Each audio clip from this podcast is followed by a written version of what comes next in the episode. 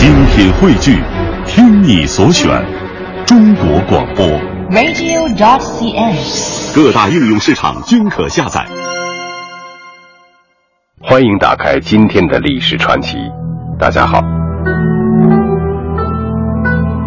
以毛以升先生为首的我国现代桥梁工程先驱，在钱塘江上建成了中国人自己设计和施工的第一座现代钢铁大桥，在中国桥梁工程史上树立了一座不朽的丰碑。这座大桥见证了日本军国主义者的侵华历史。同时，也见证了抗日战争的胜利。钱塘江大桥于1934年开工，1937年9月26日通车。在通车之后的第89天，为了使桥梁不被日本侵略者利用，钱塘江大桥被建造者亲手炸毁。抗日战争胜利后，毛以升受命组织修复大桥。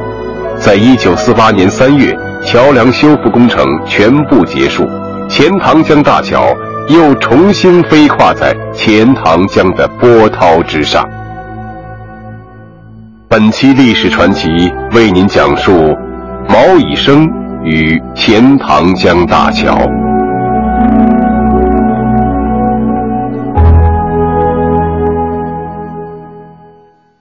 毛以升是中国著名的桥梁学家。土木工程学家、教育家、社会活动家，他的祖籍是江苏镇江。毛以升出生不久，全家就迁居到南京。他中学毕业后考入了唐山路矿专门学校土木工程系。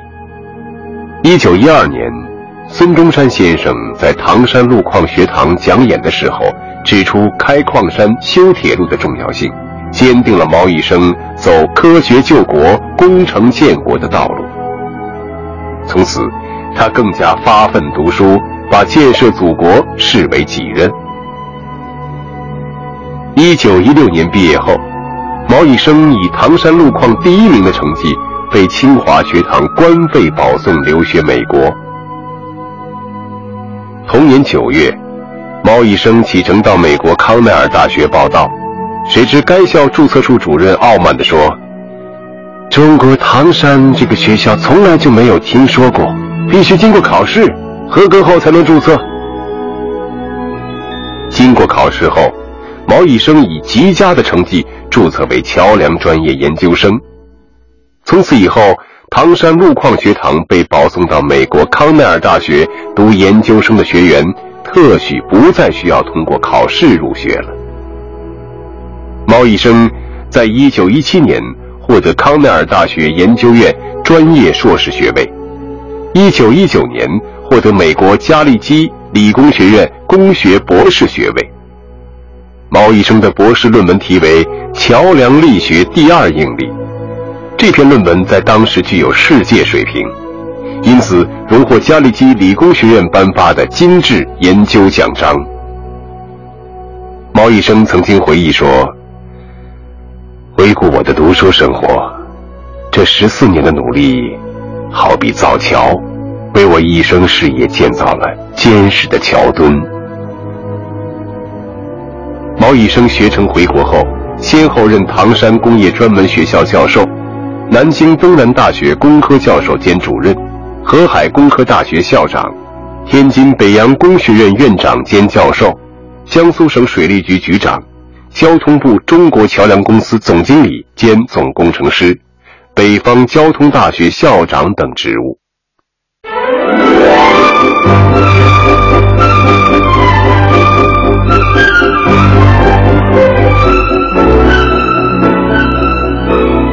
提起钱塘江大桥，人们都会想到毛以升。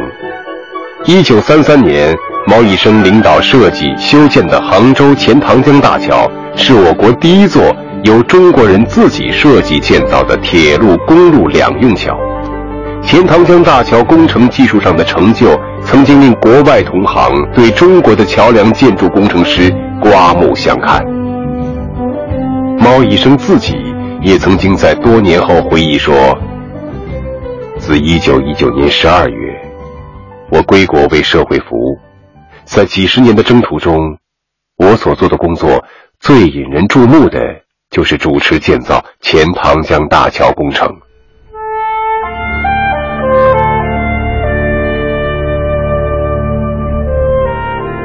钱塘江大桥建成于抗日烽火之中，它不仅在中华民族抗击外来侵略者的斗争中书写了可歌可泣的一页，也是我国桥梁建筑史上的一座里程碑。同时，它也是我国桥梁工程师的摇篮，而这座大桥经历的一段传奇，却是最令人难忘的。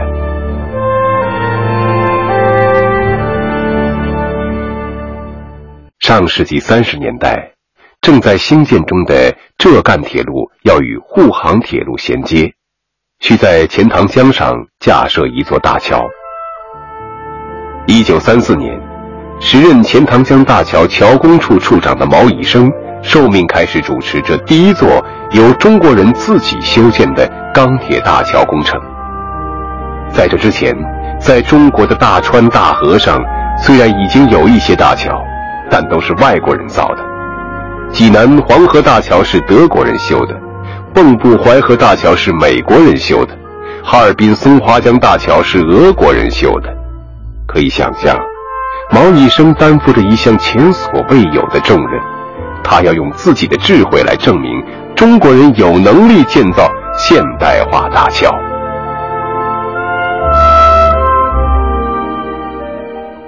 钱塘江又称钱江，乃著名险恶之江，水文地质条件极为复杂，其潮头壁立的钱塘江潮与随水流变迁不定的泥沙，是建桥的两大难题。钱江地处入海口，水势不仅受上游山洪爆发的影响，还受下游海潮涨落的制约。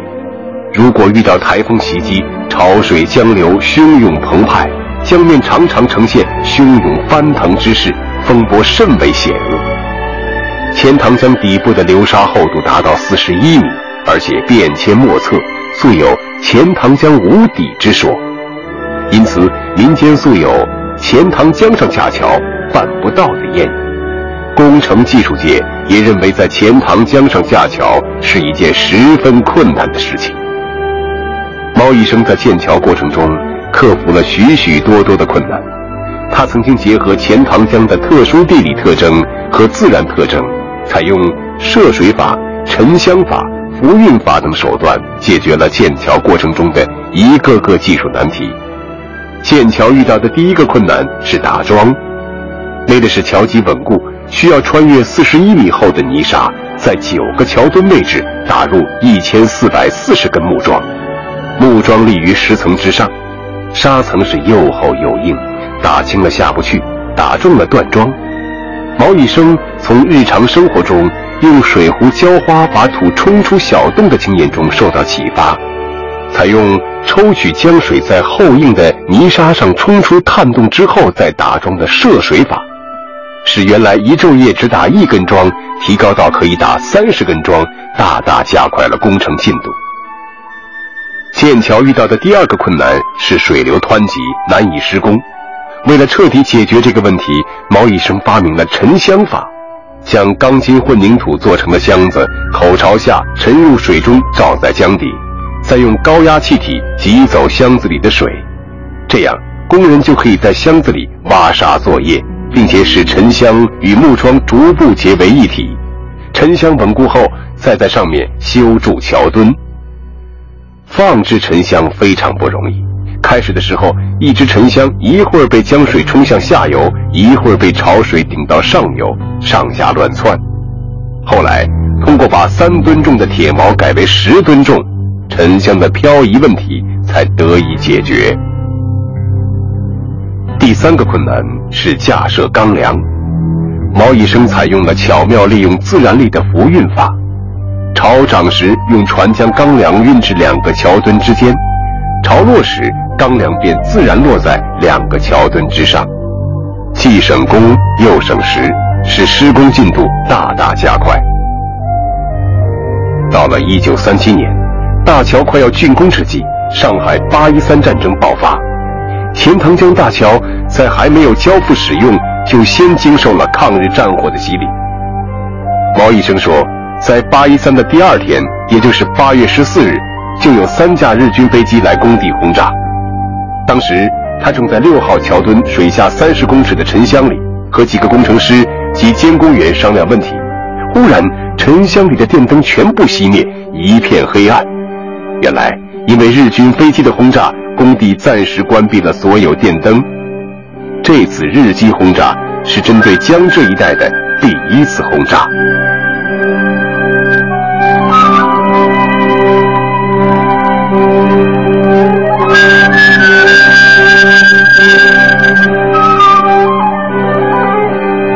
工程尚未完工，战火已经烧到了钱塘江边。此时，江中的桥墩还有一座没有完工，桥墩上的两孔钢梁也无法安装。在此后的四十多天里，建桥的工人们同仇敌忾，以极大的爱国热情，冒着敌人炸弹爆炸的尘烟，夜以继日地加速赶工。一九三七年九月二十六日清晨，第一列火车从大桥上通过，在通车的当日，运送大批军火物资的列车就开始陆续从这座大桥上一一通过。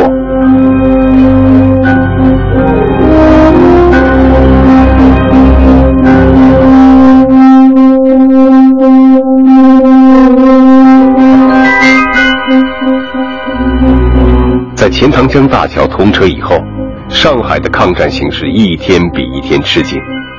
同年十一月十六日下午，南京工兵学校的一位教官在桥工处找到毛医生，向他出示了一份南京政府的绝密文件，并简单的介绍了当前十分严峻的形势。教官对毛医生说：“如果杭州不保，钱塘江大桥就等于是给日本人造的了。”南京政府的文件上要求炸毁钱塘江大桥，这是不得已而为之的事情。南京男人还透露，炸桥所需要的炸药以及爆炸器材已经直接由南京运来，就在外边的汽车上。积两年半心血建成的大桥，铁路刚刚通车，就要自己亲手去炸毁它，这真是一件痛心的事情。毛医生经历着一生中最痛苦的时刻。经过同工程技术人员商量和慎重考虑之后，最终，毛医生还是定下了炸桥的方案。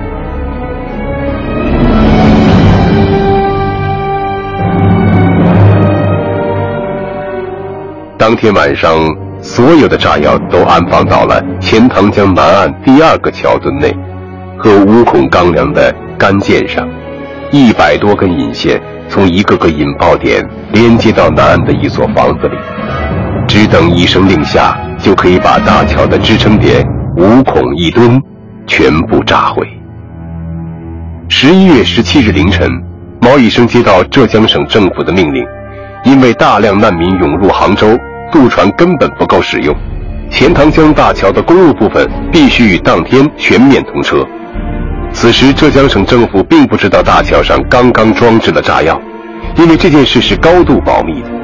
大桥公路的路面早在一个多月前就已经竣工了，只是因为怕敌机轰炸，所以尚未开放。但是现在为什么又让通车呢？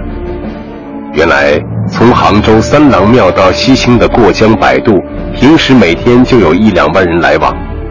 上海战事爆发后，过江的人就更多了。渡江的船本来就不够用，不想在十六日又因故沉没了一只。由于等待过江的人数太多，加上战事更紧，形势严重，迫不得已，省政府才决定开放大桥。当日，大桥全面通车。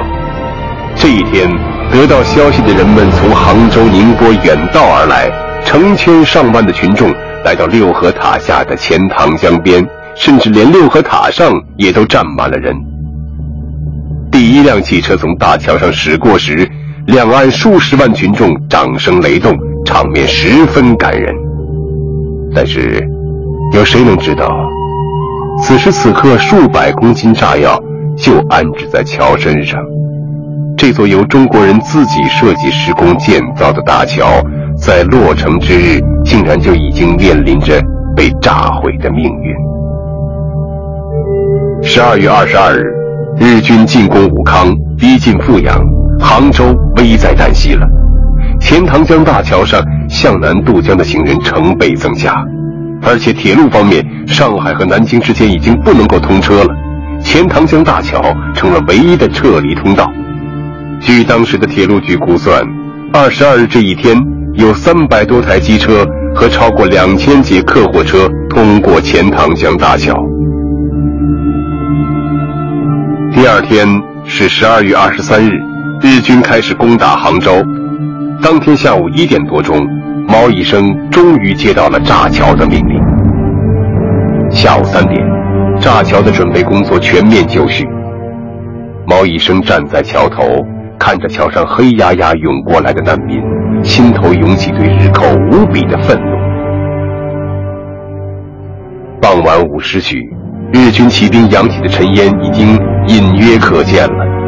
毛以生当即命令关闭大桥，禁止通行，实施爆破。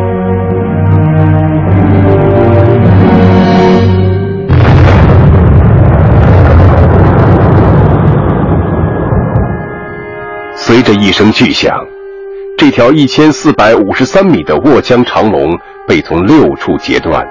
这座历经了九百二十五天。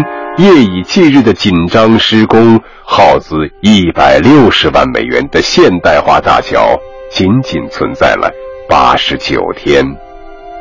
大桥被炸毁的这一天晚上，毛以生在书桌前写下了八个字：“抗战必胜，此桥必复。”并且赋诗一首：“斗地风云突变色，炸桥挥泪断通途。”五行缺火真来火，不负元桥不丈夫。大桥炸毁后，桥工处全部撤退。毛以生带着在钱塘江大桥建设过程中的所有图表、文卷、相片等十四项重要资料一起撤退。整个抗日战争时期，毛以生一家在躲避战乱的路途中舍弃了许多家什。却将这些珍贵的资料尽数保存下来。解放以后，毛以生将这些资料移交给上海铁路局和浙江省档案馆保存，成为国家重点档案中的珍品。这些资料还为探明杭州市水文情况以及建设钱塘江二桥节省了大量资金。抗日战争胜利了，毛以生。又受命组织修复钱塘江大桥。一九四八年三月，全部修复工程结束，钱塘江大桥又重新飞跨在钱塘江的波涛之上。至此，毛以生主持的钱塘江大桥工程前后十四年，经历了建桥、炸桥、修桥三个时期，这是古今中外建桥史上从未有过先例的事情。钱塘江大桥建成以后，为抗日战争做出了杰出的贡献。建桥纪念碑的碑文记录了这段悲壮的史实。时值抗日战争爆发，在敌机轰炸下昼夜赶工，铁路公路相继通车，支援淞沪抗战，抢运撤退物资车辆无算，后渡百姓安全过江，数以数十万计。当施工后期，知战局不利。因在最难修复之桥墩上预留空孔，连同五孔钢梁埋放炸药，直至杭州不守，敌旗将至，使断然引爆。时一九三七年十二月二十三日，当时先生留下“无负元桥不丈夫”之誓言，自携图纸资料辗转后方。为了阻断敌人，毛以生受命炸断了亲手建造的大桥。这是何等悲壮的义举！抗日战争胜利后，毛以生实践誓言，又主持修复了大桥、建桥、炸桥、复桥。毛以生先生始终其事，恪尽职责。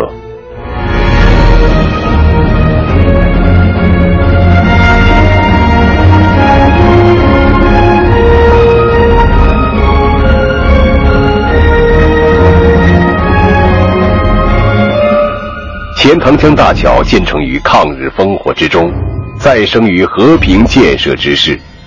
它不仅在中华民族抗击外来侵略者的斗争中书写了可歌可泣的一页，而且在国家经济建设中发挥了重要作用。它使沪杭与浙赣两条铁路相连接，使钱塘江两岸由天堑变通途。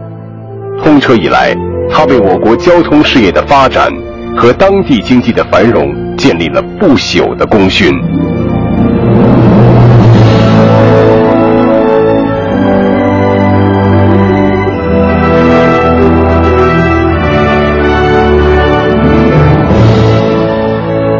钱塘江大桥既是我国桥梁建筑史上的一座里程碑，又是我国桥梁工程师的摇篮。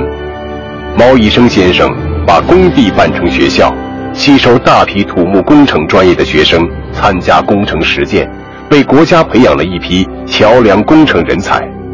我国一些重要的桥梁工程，如武汉长江大桥、南京长江大桥的一些负责人，都曾经经历过钱塘江大桥建设的洗礼。钱塘江大桥向全世界展示了中国科技工作者的聪明才智。展示了中华民族有自立于世界民族之林的能力。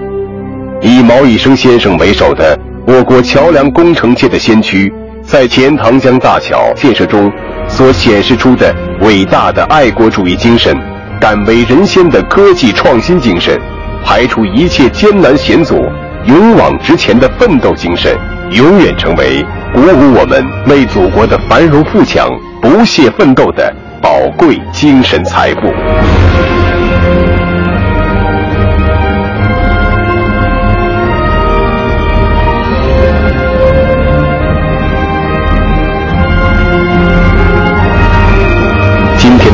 传奇就到这儿，感谢您的收听。